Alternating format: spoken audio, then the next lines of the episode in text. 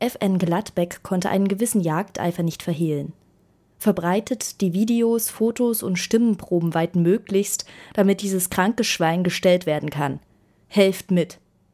Einem Schreiber mit dem Pseudonym Hannes Larsson ging es ähnlich. Werde den Link gleich im Freundeskreis rumschicken. Können wir ja nun hoffen, dass dieses kranke Schwein von irgendwem erkannt wird. In der vergangenen Woche veröffentlichte das Bundeskriminalamt, kurz BKA, Videos, Fotos und Stimmproben eines Mannes, der dringend verdächtigt war, mehrere Kinder schwer sexuell missbraucht, kinderpornografische Videos hergestellt und diese verbreitet zu haben. Auch FN Gladbeck und Hannes Larsson, Nutzer des rechtsextremen Internetportals Widerstand.info, hatten anscheinend von der Fahndung, über die in etlichen Medien berichtet wurde, Notiz genommen. Der Fall erledigte sich aber ohne rechtsextreme Hilfe. Der gesuchte Mann stellte sich noch in der vergangenen Woche der Polizei. Der Kampf gegen Kinderschänder treibt deutsche Nazis aber nicht nur im Internet um.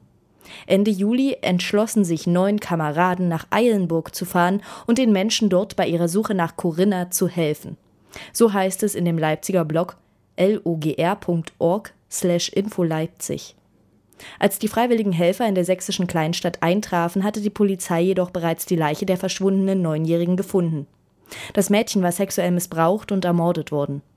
Spontan fiel der Entschluss, die Wut über dieses grausame und unfassbare Verbrechen mit einer Kundgebung laut zu artikulieren. Das verlautbarten Aktivisten aus Leipzig und Torgau wenig später im Nazi-Portal Alter Media. Die neuen Angereisten trafen in Eilenburg etliche Gesinnungsgenossen, wie ein Video auf YouTube zeigt, zogen etwa 100 meist junge Menschen durch die Stadt. Ihre Wut spornte sie zu einem Reim an.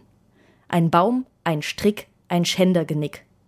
Dem Video zufolge grölten die Nazis auf das Kommando eines Einpeitschers hin auch die bewährte Parole Todesstrafe für Kinderschänder.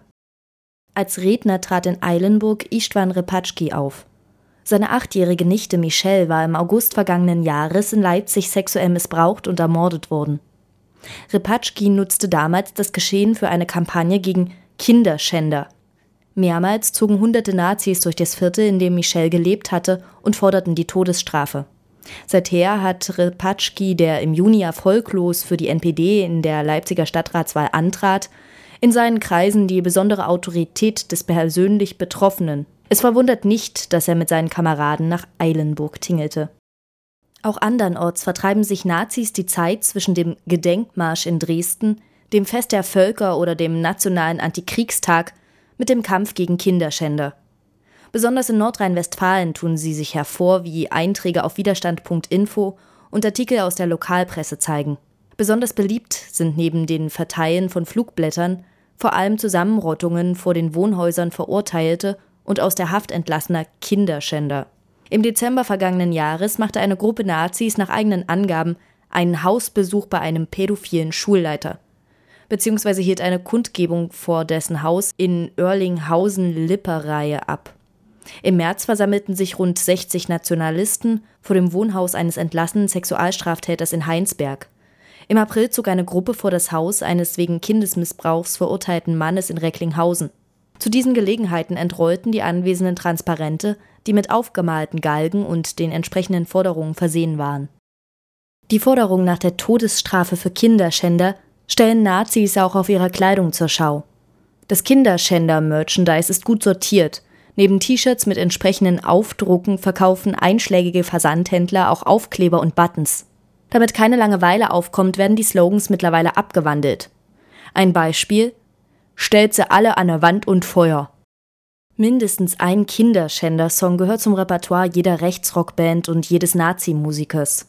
So singt der Liedermacher Sleipnir zur Akustikgitarre aufdringliche Betroffenheitsverse über ein kleines Mädchen mit Tränen im Gesicht, das zum Opfer der Triebe geworden sei. Andere halten sich nicht mit Sentimentalem auf und vertonen lieber Straffantasien. Anwälte labern von Therapie, doch wirklich heilen kann man die Typen nie. So urteilt die Band Aufmarsch. Die Seele des Mädchens wird gebrochen, es wird von Psychologen gesprochen. Doch Psychologen brauchen wir nicht, denn bald halten wir Gericht. So dichtet die Band Schwarzer Orden in dem Stück Todesstrafe.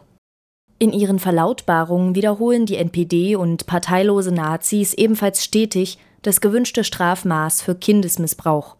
Ob nun von der Todesstrafe, keiner Gnade für die Täter oder der nullprozentigen Rückfallquote die Rede ist. Besonders fantasievoll tat sich Holger Apfel, der NPD-Fraktionsvorsitzende im Sächsischen Landtag, hervor. Er forderte im vergangenen Jahr auch Psychotherapeuten, die rückfälligen Sexualstraftätern in der Vergangenheit leichtfertig günstige Sozialprognosen erstellt haben, abzuurteilen. Trotz der ausführlichen Dokumentation ihres Strafbedürfnisses liefern Rechtsextreme aber auch Einblicke in ihre Motivation, sich gegen Kinderschänder einzusetzen. Die große Sorge um unsere Kinder treibe ihn um. Das ließ Apfel im vergangenen Jahr verlauten, denn Kinder sind doch wohl das wertvollste zu schützende Gut eines Volkes. Die NPD Kleve in Nordrhein-Westfalen sieht es genauso. Unsere Kinder sind das wertvollste Gut für eine Zukunft unseres Vaterlandes. Auf Widerstand.info heißt es Unsere Kinder. In ihnen keimt die Zukunft unseres Volkes. Der Nachwuchs ist also Volksbesitz, unsere Kinder. Seine Aufgabe ist es, das Deutschtum zu erhalten. Das völkische Interesse am Wohl des deutschen Kindes haben die Schreiber des Weißen Wolfes, einer Zeitschrift für inhaftierte Nazis, deutlich formuliert.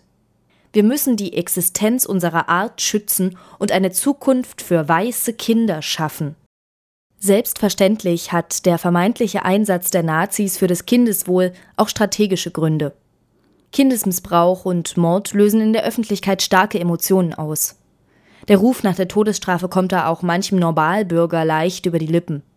Die Nazis wären zu gern die Sprecher dieses Volkszorns. Doch sie sind nur mäßig erfolgreich. In Eilenburg wurde eine Trauerkundgebung wegen der angekündigten Teilnahme Rechtsextremer abgesagt. Der Bürgermeister empörte sich über deren Anwesenheit im Ort.